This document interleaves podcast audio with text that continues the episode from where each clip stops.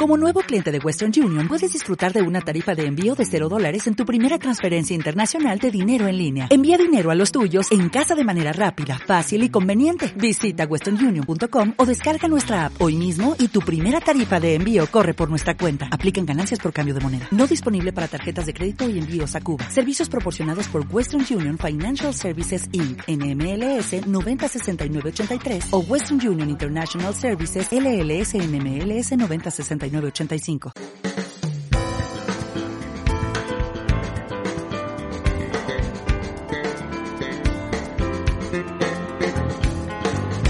Documentos. Radio Nacional de España.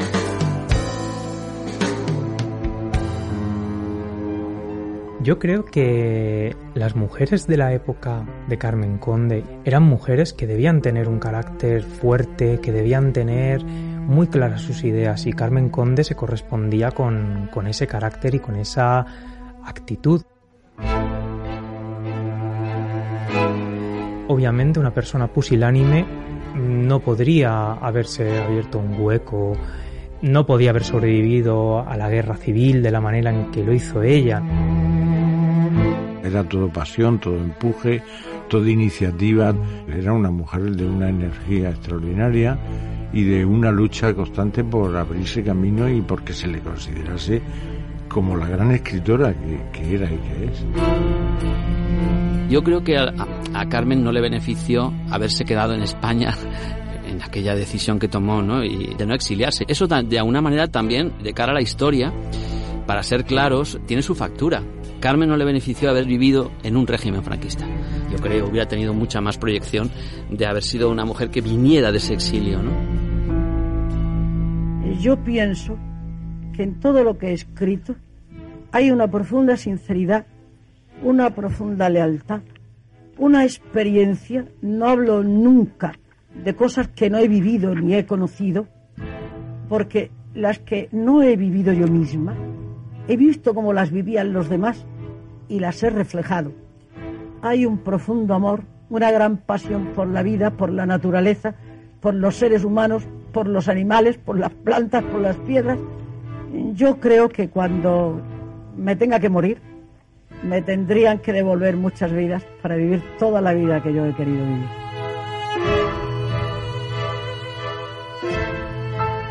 Damaso Alonso dijo que la poesía de Carmen Conde se podría resumir en una sola palabra, pasión. La pasión y la voluntad de convertirse en escritora animaron toda su vida desde que era niña en un lugar y un tiempo que no facilitaba que las mujeres hiciesen una carrera literaria. La guerra civil truncó muchos de sus proyectos, pero tras una temporada escondida, escribiendo bajo seudónimo, volvió a publicar con su nombre. Era muy independiente y presumía de que siempre había hecho lo que había querido cuando en 1978 fue elegida la primera mujer miembro de la Real Academia de la Lengua, Carmen Conde se colocó en el primer plano de la actualidad.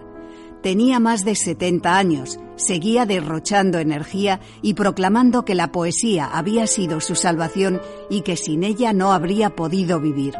Ella, por cierto, prefería la palabra poetisa a poeta y la hemos respetado. Carmen Conde. Voluntad y pasión de una poetisa. En la tierra de nadie, sobre el polvo que pisan los que van y los que vienen, he plantado mi tienda sin amparo y contemplo si van como si vuelven. Unos dicen que soy de los que van, aunque estoy descansando del camino. Otros saben que vuelvo, aunque me calle y mi ruta más cierta yo no digo.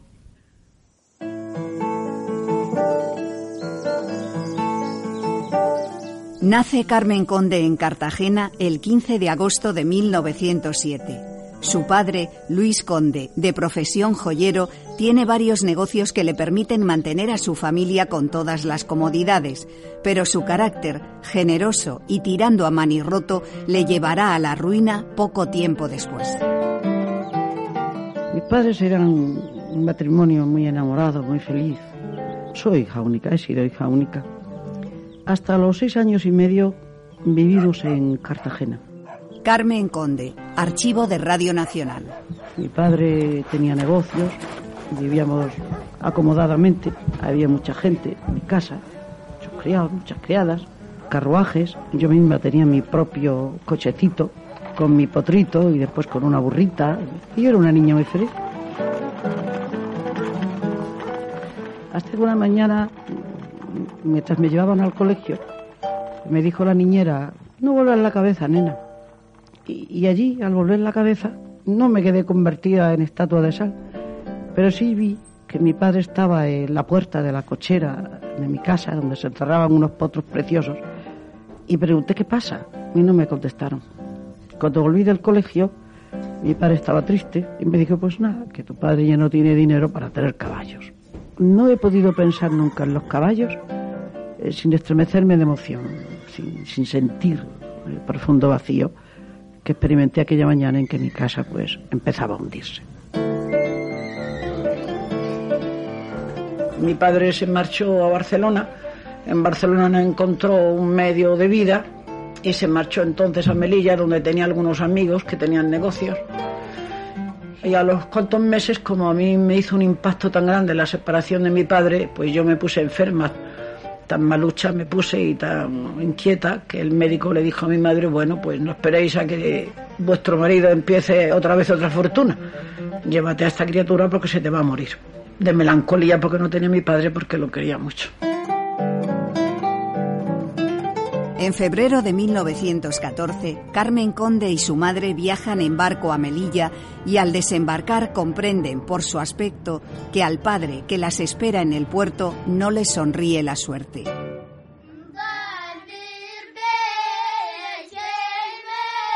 Primero va a un colegio nacional y más adelante, cuando mejora la fortuna familiar, a un colegio dirigido por unas profesoras inglesas a las que siempre recordará con cariño. Además de convivir con niños de otras religiones, Melilla fue para Carmen Conde el lugar donde empezó a leer y a soñar. El ambiente influyó no de una manera, digamos, directa, sino ambiental, porque yo me trataba y me educaba en muchas ocasiones con niñas hebreas, con niñas moras y con niñas cristianas. Sí, allí empecé a soñar, sobre todo a soñar ardientemente y a leer, a leer con una avidez enorme que era la desesperación de mi madre porque no me dedicaba a hacer otra cosa más que a leer. Mis primeros libros fueron la Biblia, Las Mil y Una Noches, Don Quijote, Rafael de la Martín. Bueno, cualquiera diría que eso era un pasto literario conveniente para una niña. Pero como no tenía nadie que rigiera mis lecturas, no sé, era una niña que en realidad era la pesadilla de mi madre, porque no sabía cómo gobernarme la mujer.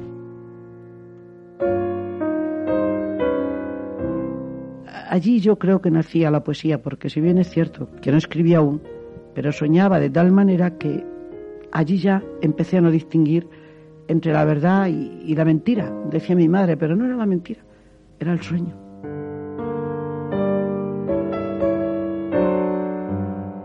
En el año 1920 su padre coge unas fiebres palúdicas y le recomiendan volver a la península. La familia regresa entonces a Cartagena, donde Carmen seguirá ya imparable con su afición a la lectura para desesperación de su madre, María Paz Avellán, que pensaba que tenía excesiva imaginación y que debía dedicarse a las cosas de la casa que toda mujer debe aprender. Sin embargo, con su tenacidad habitual, Carmen terminó saliéndose con la suya y consiguiendo un rincón para escribir bajo la advocación de Santa Teresa. Como mi madre no me dejaba en absoluto escribir, lo, de leer ya era horroroso y me rompía los libros. Pues llegó una prima de mi madre, que por lo visto era más sensible que mi madre a, a mi persona. Y le dijo, pero María, deja a la criatura, deja que haga lo que quiera. Digo, yo lo que quiero es que me deje tener una mesa y una silla para escribir yo. Y me lo trajo aquella prima que se llamaba Amelia. Pues entonces, tanto me había hablado mi madre a mí de Santa Teresa, que yo tenía una estampa de Santa Teresa con el Espíritu Santo Y yo le rezaba cada vez que me sentaba y decíamos, anda Teresa, tú tenías el Espíritu Santo que te dijera lo que ibas a escribir, ¿por qué no me ayudas a mí también? Para mí el Espíritu Santo llegó a ser Santa Teresa.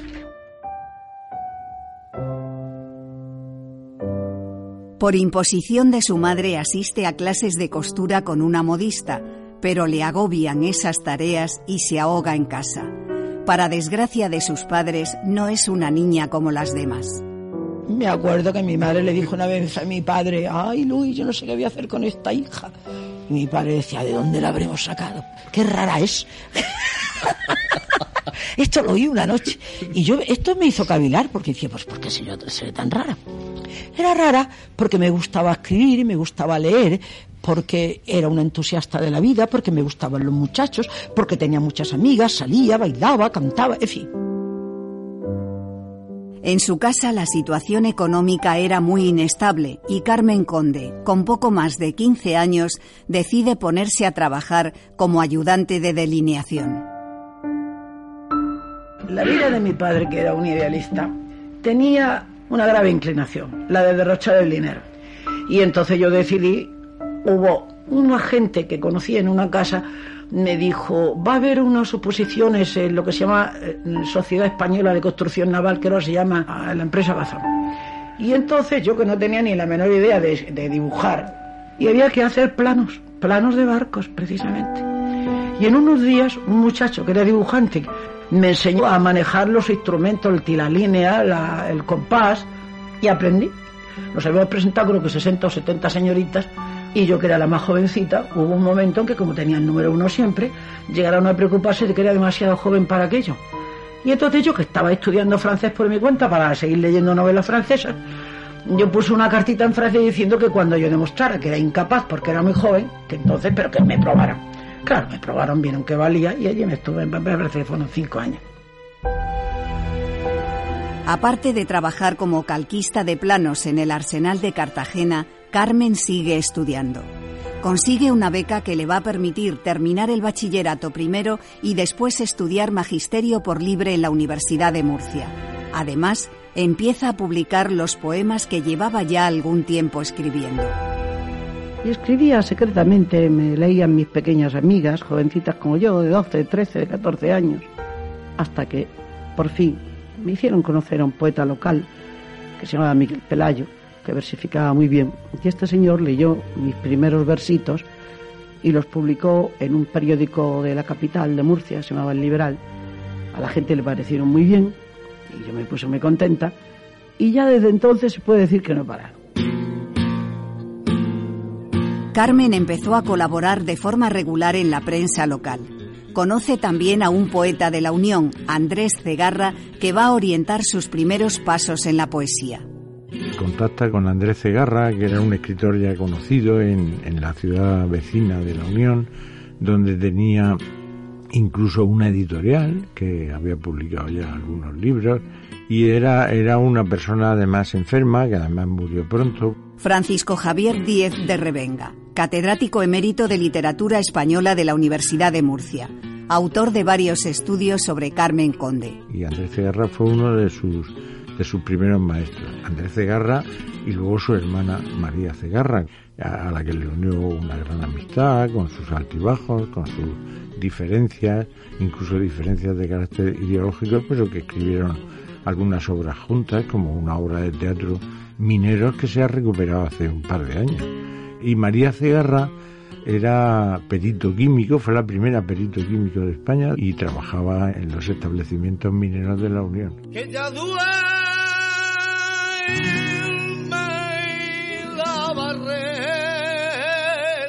María Cegarra admiraba muchísimo a Carmen. Carmen ya estaba más proyectada. Entre ellas, pues se creó esa necesidad de, de verse mucho, sobre todo de María, ¿no? María dependía mucho más de ella. José Luis Ferris, escritor, autor de la biografía Carmen Conde, Vida, Pasión y Verso de una escritora olvidada, editada por Temas de Hoy. Tuvieron una relación muy larga, incluso con, con, la figura de Miguel Hernández por en medio, porque también estaba por allí en aquel tiempo, y se medio enamoró de, de María Cegarra, Miguel. En esos años de formación, Carmen Conde va a conocer a un joven poeta cartagenero que será fundamental en su obra y en su vida. Antonio Oliver Belmas, su marido y su primer mentor. Ella siempre reconoció que con él empezó realmente su carrera poética porque le descubrió nuevos caminos. Cuando llegó Antonio y me dijo, has de leer a Juan Ramón Jiménez, y yo me encontré con aquello, primero fue Platero y yo, naturalmente, después fue ya su poesía. Entonces yo dejé ya, porque me dijo Antonio, mira, no escribas en tu vida más lo que estás escribiendo ahora, que eran articulitos, que eran cuentecitos, que eran noveluchas. No escribas más eso porque tú estás dotada para hacer otras cosas y te estás perdiendo. De modo que se Y te advierto que en aquella época, nosotros éramos una familia muy modesta, yo ganaba dinero con lo que escribía en los periódicos de Madrid y en las revistas. Pero en fin, Antonio me dije, mira, todo esto se tiene que terminar y tú tienes que hacer una cura de silencio y encontrarte a ti misma. Y en realidad eso es lo que fue.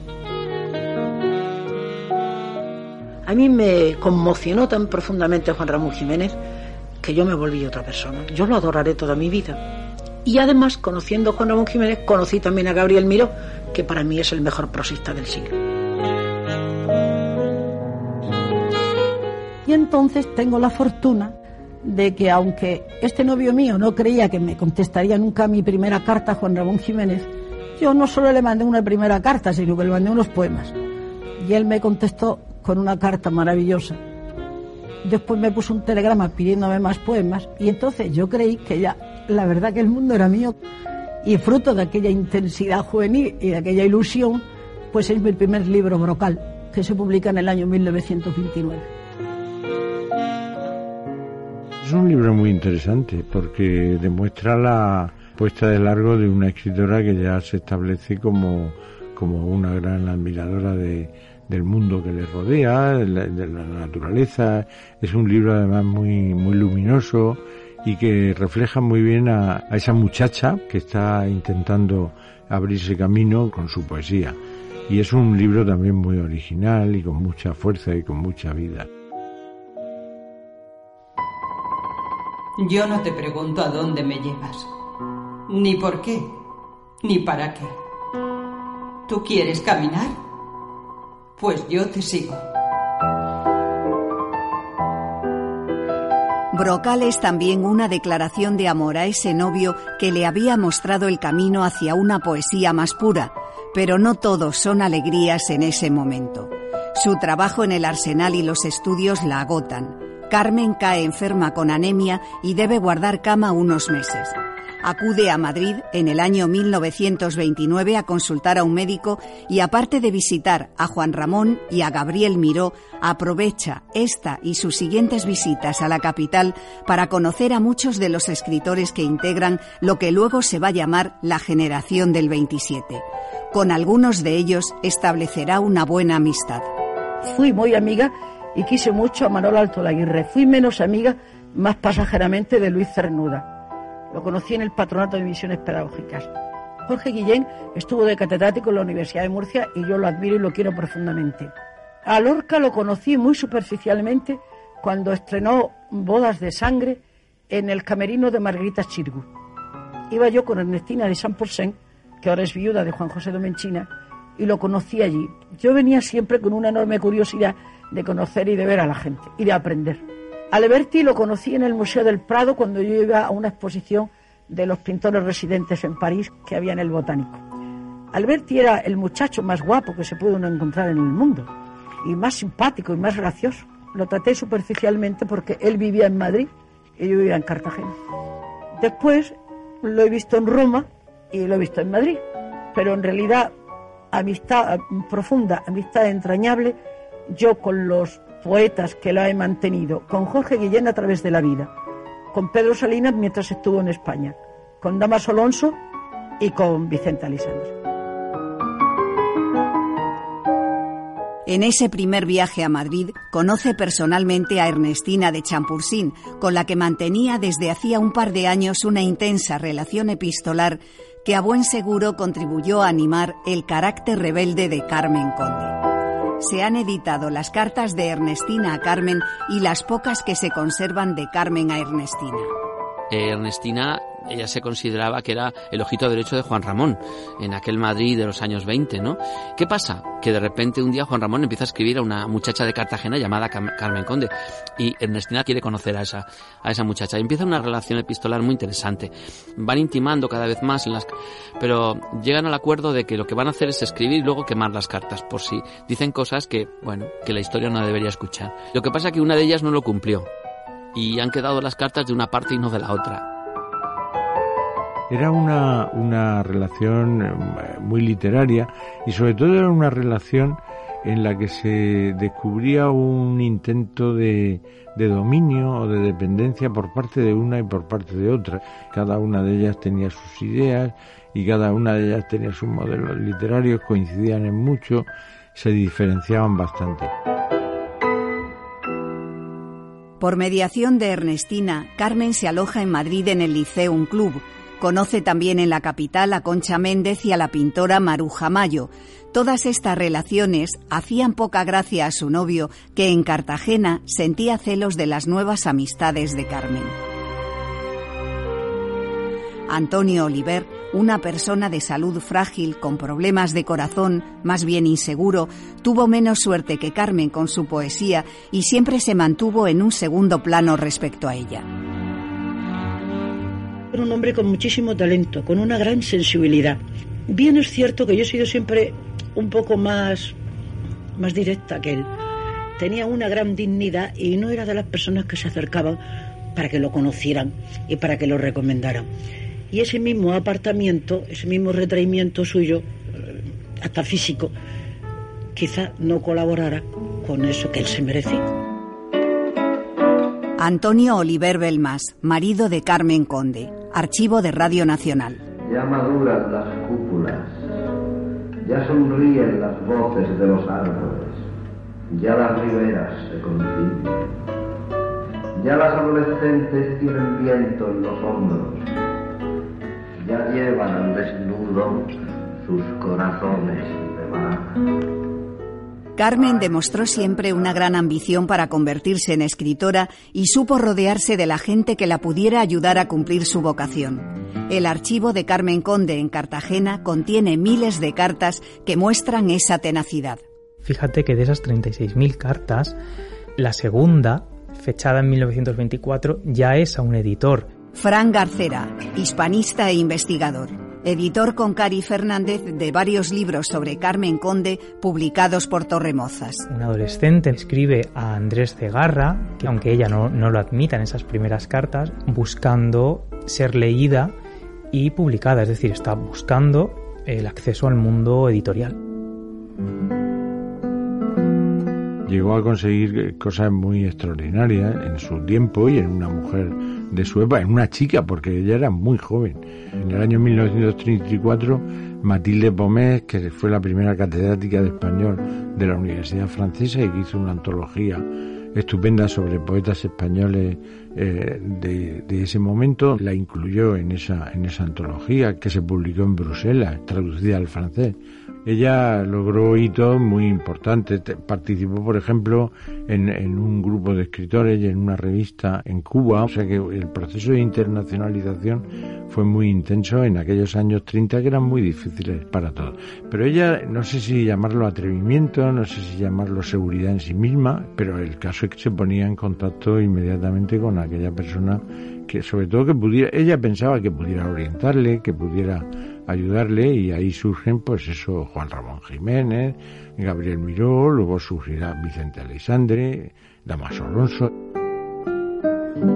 Ella sabía perfectamente que Hilos Tocar contacta con el auténtico dios de la poesía española que era Juan Ramón Jiménez. Y Juan Ramón Jiménez le contesta que para ella fue eso determinante. Tenía amigos en todas partes y eso le ayudó mucho. Carmen sabía con quién contactar. Durante cinco años, Carmen Conde y Antonio Oliver mantienen un noviazgo apasionado con sonadas rupturas y reconciliaciones. Finalmente deciden casarse y se hacen un regalo de bodas muy especial. Él también era un joven volcánico y yo también. y enseguida conectamos y nos dedicamos a escribir los dos, a leer juntos, a no separarnos ni un minuto y además a escribirnos cartas a diario, que eso ya se Nos veíamos tres veces al día y nos escribíamos una carta. A los cinco años de aquella tempestad nos casamos el día 5 de diciembre del año 1931 y el regalo de boda que nos hicimos fue fundar la Universidad Popular de Cartagena, porque hacía falta una institución cívica y social que a todos esos que no podían costearse una carrera ni ir a Murcia a estudiar en la universidad, impartirles una cultura que les fuera útil. Antonio Oliver tomó para la Universidad Popular de Cartagena los estatutos de la universidad que había fundado en Segovia Antonio Machado y contó con el apoyo del Patronato de Misiones Pedagógicas para realizar su ambicioso plan acercar a los grandes conferenciantes y grandes escritores y grandes oradores de Madrid allí y escritoras. Llegamos hasta tener clases hasta de analfabetos adultos. Fundamos allí la primera biblioteca infantil de España y la primera cinemateca infantil de España. Además, nosotros lo que pretendíamos por todos los medios es algo tan difícil que sigue vigente, la convivencia, la tolerancia, la solidaridad humana. De modo que allí el que entraba sabía perfectamente que lo que pensara él de política se lo dejaba en la chaqueta en su casa cuando se cambiaba de muda, porque allí los que empezaron a ir primero fueron los obreros que salían del arsenal, se iban a su casa, se lavaban, se ponían de limpio y se iban allí. Mecánicos, electricistas, desde el punto de vista ideológico, ella se va situando con la República totalmente y además se encuadra en el mundo de las misiones pedagógicas, eh, de la cultura popular, del acercamiento de la cultura al pueblo, a los más humildes y la Universidad Popular de Cartagena es una fundación que surge en ese sentido, ¿no? Entonces eso había que ser muy liberal y muy avanzado para llevar adelante todo eso. Carmen entabla correspondencia con la escritora Gabriela Mistral y poco después se encuentran en Madrid. La escritora chilena prologará su segundo libro de poemas ilustrado por Nora Borges. Cuando yo conozco a Gabriela Mistral, estoy escribiendo un libro que se va a llamar Júbilo. Yo estoy embarazada, voy a tener una niña. Y yo escribí aquel libro con mucha pasión. Y entonces ella, que lo leyó, que leyó los originales, me dijo, yo quiero hacerle un prólogo a este libro, no se lo pedí, ella me lo regaló. Ese libro es, fundamental para ella, ¿eh? porque además es el que le abre camino ya en el mundo de aquellos años, fuera de Cartagena. Lo, lo, edita en la misma colección que Miguel Hernández había editado su primer libro, Perito en Lunas, en la editorial Sudeste de Murcia. Es un libro además muy hermoso desde el punto de vista gráfico. Fundamental, desde luego, es el prólogo de Gabriela Mistral. Era cónsul general de, Chile, en Madrid, y que era una persona ya muy conocida. Luego fue premio Nobel de Literatura, nada menos. Y con Gabriela Mistral eh, ella encaja muy bien. Encaja muy bien porque tienen el mismo carácter. Porque además Gabriela Mistral era maestra, amante de los niños. Es decir, el mundo ese que Carmen Conde cultivó siempre. Y, luego el caso de Nora Borges, que es una, una gran dibujante, una gran pintora, era hermana de Jorge Luis Borges, evidentemente, y la mujer de Guillermo de Torre, ¿no? que también es otro personaje importantísimo en aquellos años, sobre todo en, en los movimientos de vanguardia. Y claro, el libro fue un éxito. Y luego es un libro también con un contenido y con una expresión lírica totalmente nueva, eh, muestra la gran originalidad de Carmen Conde. Sin embargo, el embarazo de Carmen tuvo un final dramático y abrió un hueco imposible de llenar para el resto de su vida. La primera hija y la única que, pudo tener en su vida nació muerta. Y, esa, esa niña que nace muerta, que marca realmente un antes y un después en, en la vida de Carmen y sobre todo en la relación con Antonio, ¿no? y ella le tenía un cariño enorme a Antonio, eh, etcétera, pero me da la impresión de que ella tiró de su vida propia, eh, hiciera lo que hiciera Antonio, ¿no? Fue a raíz del nacimiento de, de la hija de ambos que falleció durante el parto. Entonces Carmen Conde dice que ella pasó de ver a Antonio Oliver como un marido a verlo como un hijo.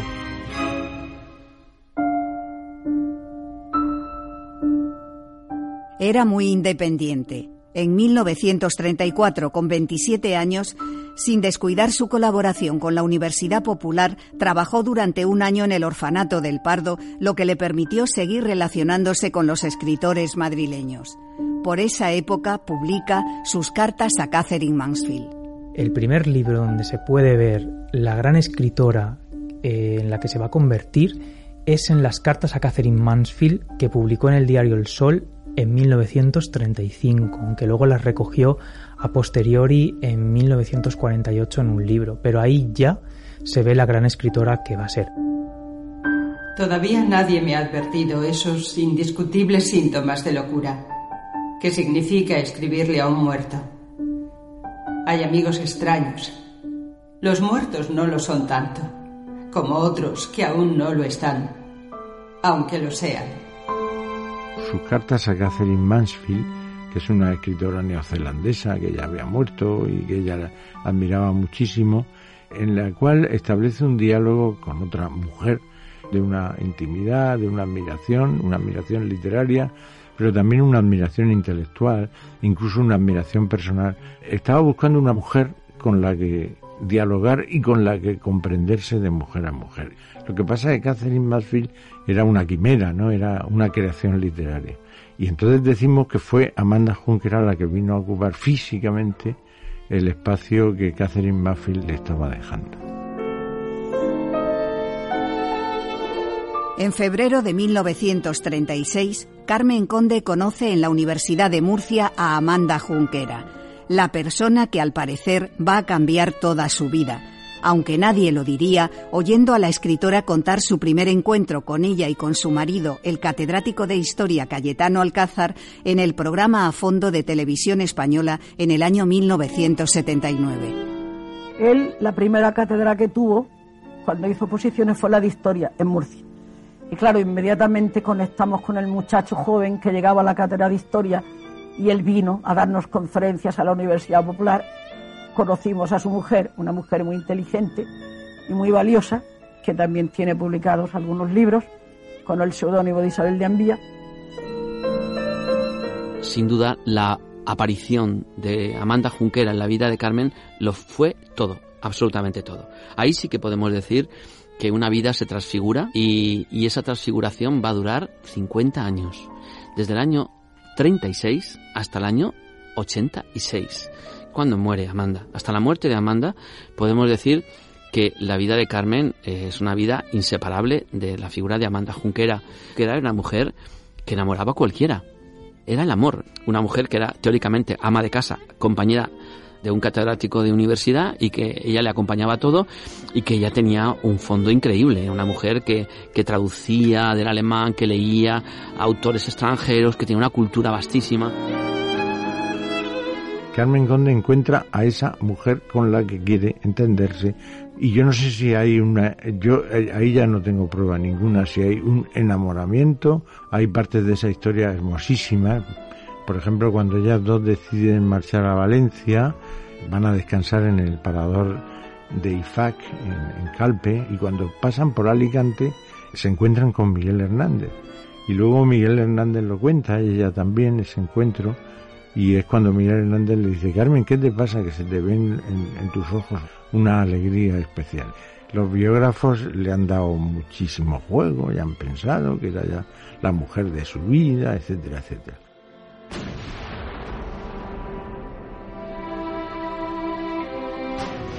Estalla la guerra civil que interrumpe sus prácticas finales para acceder a la carrera de magisterio y suspende la beca de la Junta de Ampliación de Estudios que debía llevar a Carmen ese verano a Bélgica y Francia para conocer los centros de educación de adultos de esos países. Antonio Oliver se une al ejército republicano y, como pertenecía al cuerpo de telégrafos, será destinado a la emisora del Frente Popular en Guadix, más tarde a Jaén, Baza, Úbeda, Baeza, donde Carmen lo visita regularmente. Ella, ante los continuos bombardeos de Cartagena, se traslada primero con su madre a Murcia, su padre había muerto dos años antes, y luego decide acompañar a Amanda Junquera a Valencia, a la universidad donde ha sido destinado su marido y donde ambas cursan estudios de filosofía y letras. Allí escribe Carmen Mientras los hombres mueren, un poemario que se editará en Italia en los años 50. Las víctimas no hablarán. Se ha puesto el silencio en marcha. Cielo con ira, palabras sella. Suelo con sangre, palabras guarda. Las madres y las esposas, vestidas de muertos, callan. Tumbas y cárceles gimen, cerrándose a las palabras. Porque es hombre el que mata, dilo. Muerto que fuiste es un hombre capaz de matarle. Habla. Cuando en 1939 termina la guerra, Antonio Oliver y Carmen deciden no exiliarse. Nosotros pudimos marcharnos con a la guerra, pero Antonio me dijo, mira Carmen, nosotros no hemos hecho ninguna indignidad. Hemos defendido aquello que creíamos que era nuestro deber defender y nuestro derecho. Nos quedamos aquí, ya sabemos que lo vamos a pasar muy mal, pero resplandecerá la verdad a la fuerza porque los dos somos dos personas decentes. Las represalias no tardaron en llegar. Antonio Oliver, detenido en Baza, es expulsado de su trabajo y condenado a prisión atenuada en su domicilio en Murcia durante cinco años. Carmen, por su parte, permanece casi un año oculta en Madrid, en casa de la familia Junquera, y más tarde se refugia en el Escorial con Amanda, que estaba débil de salud. Y esos años en el Escorial son el paraíso para Carmen en su vida. José Luis Ferris. Verdaderamente Amanda lo, lo, fue todo. Y la prueba es que la mejor obra de Carmen Conde es la que escribió en los años 40. La obra poética de Carmen Conde, que es la intensa por la que tiene que pasar a la historia de la literatura, está gestada en aquel tiempo en el Escorial, sobre todo en el año 41, 44, cuando escribe Pasión del Verbo, Honda Memoria de mí, Ansia de la Gracia, Signo de Amor sea la luz, y toda esa obra está consagrada íntegramente a Amanda Junquera. Es como si fuera un diario personal en el que habla de la mujer y en donde Amanda es el fondo y el trasfondo de toda su poesía. Ella escribe poemas muy, muy apasionados que luego no publica durante la guerra, ¿eh? de amor entre ella y otra persona que naturalmente no era Antonio. Francisco Javier Díez de Revenga.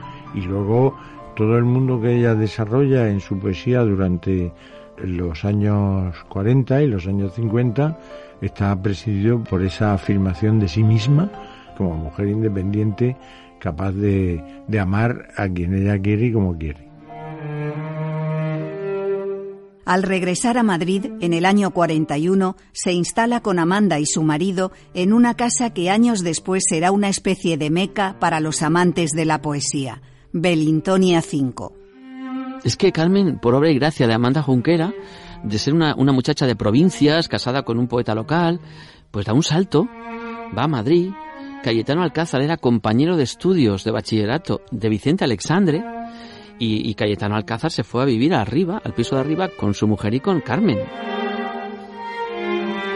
La protección de Cayetano Alcázar, que fue director general de universidades con el ministro Ibáñez Martín, no evita que Carmen deba afrontar un proceso sumarísimo a principios de los años 40 y tenga que comparecer ante el juzgado de Murcia, aunque finalmente su caso fue sobreseído. Por mediación de Cayetano consigue diferentes trabajos administrativos y publica libros infantiles que le ayudan a sobrevivir en la dura posguerra sus trabajos estables con los que se mantuvo haciéndose cargo del, del, boletín bibliográfico del Consejo Superior de Investigaciones Científicas y trabajando en la administración del rectorado de lo que era la Universidad Central, hoy Universidad Complutense de Madrid. ¿Qué iba a hacer? ¿Morirse de hambre? Fran Garcera. Ella tenía que trabajar y mantenerse y asegurarse una jubilación. Pensar que solo por exiliarte tu dignificación es más grande, Tan duro fue el exilio exterior como el exilio interior. Ella franquista nunca lo fue. Lo que pasa es que estuvo a, apoyada por un personaje de la política franquista, que era el catedrático Cayetano Alcázar, pero ella franquista nunca lo fue. Y, y sí fue muy activa durante la República y durante la Guerra Civil, con artículos que fueron publicados en, en la prensa de toda España fue muy activa en defensa sobre todo de las mujeres y de los niños, muchas veces sacrificados en, en los bombardeos.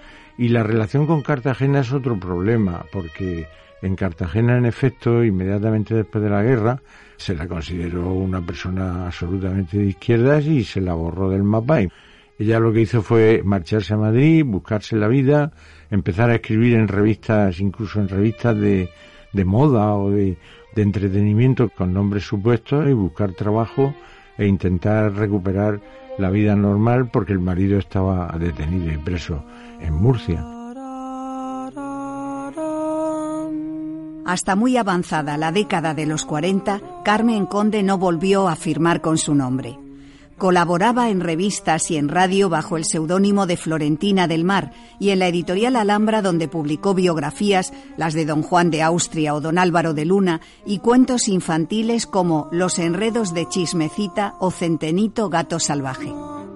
Hay una parte de, de la obra de Carmen que es absolutamente vital, va unida a su sangre, a su necesidad de escribir, pero también hay que tener en cuenta que sobre todo en la posguerra, e incluso más allá, había una literatura alimenticia.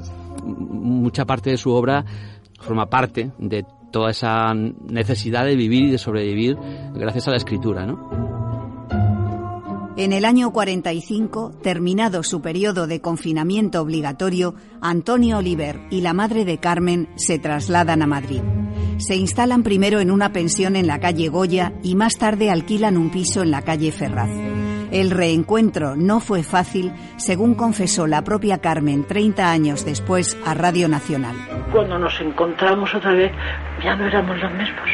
Nos seguíamos queriendo y comunicándonos, pero se nos había ido la juventud, aunque éramos jóvenes todavía, porque él había sido un joven ilusionadísimo y yo una persona realmente dislocada, y ya no, ya habíamos visto la muerte de los demás, y luego en la posguerra ya no era la muerte de los demás, es que también podía venir para nosotros porque éramos republicanos y porque no habíamos ajorado nunca de nuestras ideas. Pero en fin, él empezó a trabajar duro y hizo lo que no había podido terminar, terminar su carrera de filosofía y letras. Yo creo que ella fue fiel a, la memoria de Antonio Oliver y habló muy bien del siempre. La publicación de la obra completa de Antonio Oliver se la debemos a ella, que estuvo durante años ordenando el archivo de, de Antonio y Carmen Conde lo que sí que hizo fue comprometerse con la promesa que había hecho al, contraer los votos con Antonio, al menos de fidelidad espiritual, vamos a decirlo así, y literaria, pero, pero poco más. La persona fundamental en la vida de Carmen, sin lugar a dudas, fue Amanda Junquera. Obviamente eso era muy complicado de decir en aquellas décadas. Siempre está con ese desgarro interior. Ella teme que venga su madre a Madrid con su marido a vivir por una parte tiene ganas de ver a su madre, eh, Antonio, pero por otra parte no quiere que nadie rompa esa armonía vital en la que ella se ha sentado, ¿no? Y hay una lucha interior, mucha lucha interior. Y por eso ya no quiso que nada en vida trascendiera de hasta qué punto esa relación había roto todas las barreras, ¿no? Y lo guardó mucho. No se arriesgó nunca a que, a que nadie pensara más allá de una amistad entre dos mujeres que se querían bien, y punto le hubiera costado un gran disgusto en vida.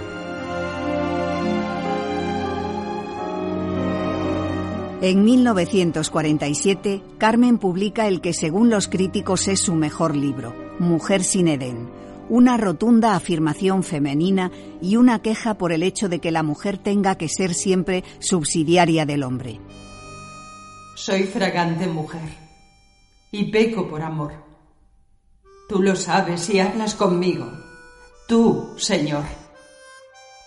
Que ese libro no se conozca más es algo que a mí me duele profundamente porque yo creo que si fuera un libro de una autora estadounidense, lo tendríamos como un gran referente del feminismo y desgraciadamente este libro que, rompe contra el primer mito de, nuestra cultura occidental, que es el hecho de que Eva salga de una costilla, lo tenemos olvidado. Fran Garcera, investigador especializado en poetas de la Edad de Plata, editor con Cari Fernández del epistolario y los poemas a Amanda Junquera, editados por Torremozas.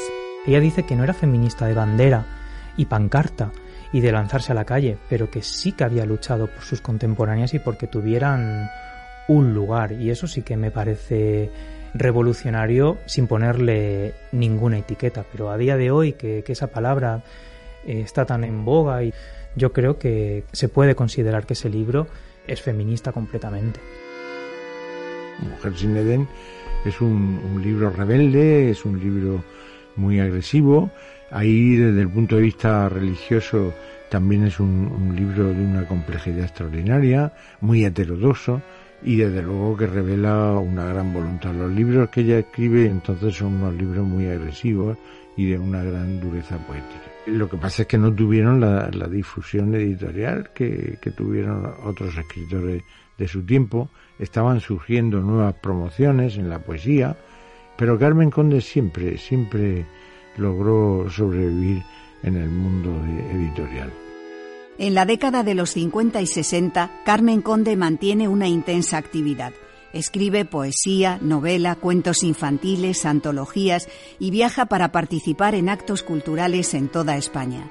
Su marido, Antonio Oliver, es auxiliar en la Cátedra de Literatura Hispanoamericana y ha recuperado para el Estado el archivo Rubén Darío, tras llegar a un acuerdo con la que fue última compañera del poeta, Francisca Sánchez.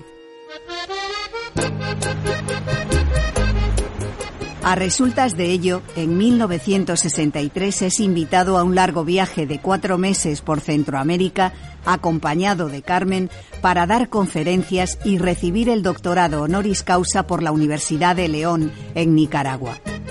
Carmen disfrutó cruzando el Atlántico en barco.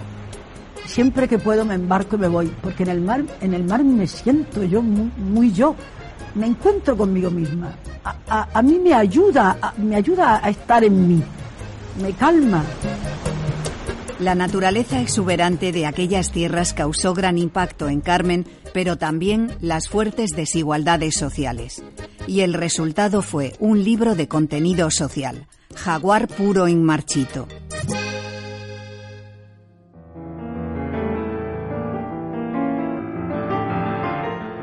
Antonio Oliver morirá poco después, en 1968, por problemas del corazón.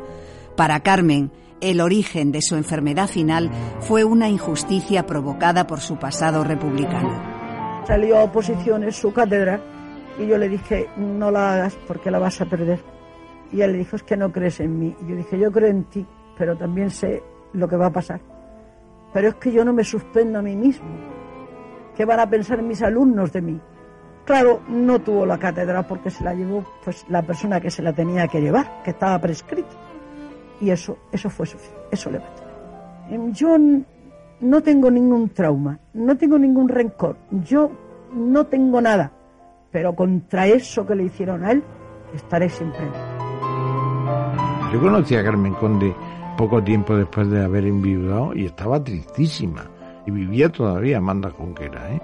Y sin embargo ella hablaba de Antonio con verdadero dolor y con verdadera tristeza porque era el hombre de su vida, el que había sido siempre su compañero, aunque muchos años vivieron separados. Francisco Javier Díez de Revenga, catedrático emérito de la Universidad de Murcia, estudioso de Carmen Conde. O sea que era una relación muy complicada y muy difícil, pero no era incompatible con la relación de unión intelectual y amistosa con Amanda Junquera, que además les había protegido y los había cuidado y los había atendido y permanecieron hasta siempre juntos. Carmen dedica los dos años siguientes a preparar la edición de las obras de su marido y luego vuelve a Belintonia a vivir con Amanda, que también se había quedado viuda unos años antes. Por desgracia, poco después, su amiga empieza a sufrir los primeros síntomas de la enfermedad de Alzheimer que la llevaría finalmente a la tumba en 1986. Tras la muerte de la persona que había sacado de ella su mejor voz, Carmen regresa a su casa de la calle Ferraz. La mayor alegría de aquel tiempo fue su nombramiento como académica de la lengua en 1978, que la sacó del aislamiento y el olvido de sus últimos años. Ella se queja mucho, además lo pone en sus diarios. Ella, ella siente que se ha, pasado un plano ya de desdén, de insignificancia en la literatura española, pese a que hace muchas cosas para niños, etcétera. José Luis Ferris, escritor, biógrafo de Carmen Conde. Ella se quejaba de que no había ningún editor valiente que volviera a editar sus libros anteriores, ¿no? Porque los jóvenes no podían conocer su obra. Ella sabía que su obra estaba perdida porque nadie se atrevía a volver a publicarla, ni siquiera hacer una, una obra completa, una antología. Y justamente cuando está en ese momento de depresión es cuando mm, aparece la Real Academia y ese ingreso pues le dio la vida.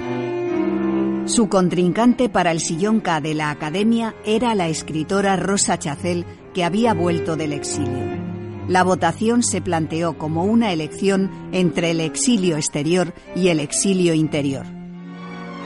Si todos se hubieran muerto, o exiliado, o acabado en las cárceles, ¿con quiénes aprenderíais cuánto despreciáis? Porque aunque apenas si les conocéis, si cruzáis las palabras precisas con los supervivientes, ellos están aquí. Fueron testigos y fueron parte la fuerza misteriosa de algunos designios se acumuló salvándolos, es un decir, para veros nacer y crecer. ¿Qué aprendisteis de ellos? odiarlos. ¿Qué sentís por ellos? Desdén de ignorancia. ¿A dónde camináis obtusos? El hombre es una máquina de absurda repetición. Haréis las mismas cosas, caeréis los mismos jóvenes, os perseguirán, encarcelarán, os matarán por la espalda y devolverán acaso vuestras ropas agujereadas para que aprendan o recuerden y sigan temiendo. Es solo cuestión de miedo. Y con miedo, ya lo iréis comprobando, todo seguirá igual. Los que le ayudaron para entrar en la Real Academia Española fueron Damaso Alonso y Vicente Alessandri entonces hay que situarla desde el punto de vista de la ideología en una especie de, exilio interior, intentando convivir, intentando conseguir cosas, intentando abrirse camino también en el mundo de la cultura y de la academia y de la universidad de aquellos años. Lo que interesaba era sobre todo eso, que por fin una mujer, lo que no había conseguido la gran doña Emilia Pardo Gozán, y mira que lo intentó, entrase en la Real Academia Española.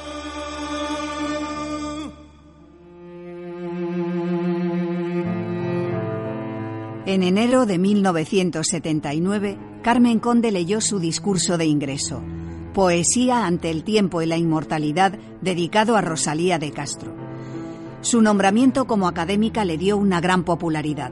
Si ya en 1967 había recibido el Premio Nacional de Poesía, en 1987 recibe el Premio Nacional de Literatura Infantil y Juvenil. Vuelven a publicarse sus obras y no para de viajar y de acudir a conferencias y homenajes hasta que, en 1990, empieza, ella también, a mostrar los primeros signos de la enfermedad que había padecido Amanda.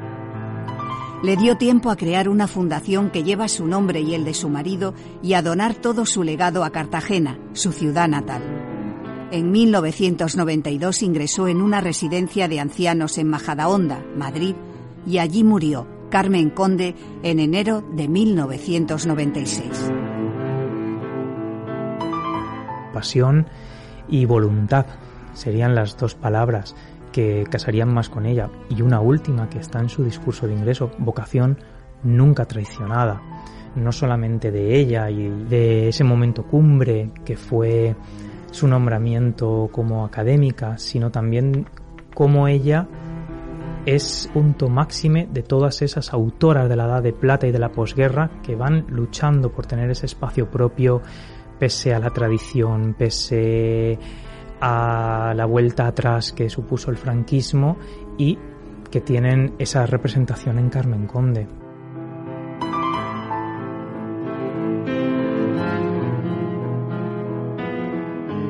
Carmen Conde. Voluntad y pasión de una poetisa. Un programa de Modesta Cruz. Realización Samuel Alarcón y Miguel Ángel Coleto. Con la voz de Mercedes Menchero. Dirección de la serie Miguel Ángel Coleto. Documentos es una producción de Radio Nacional de España.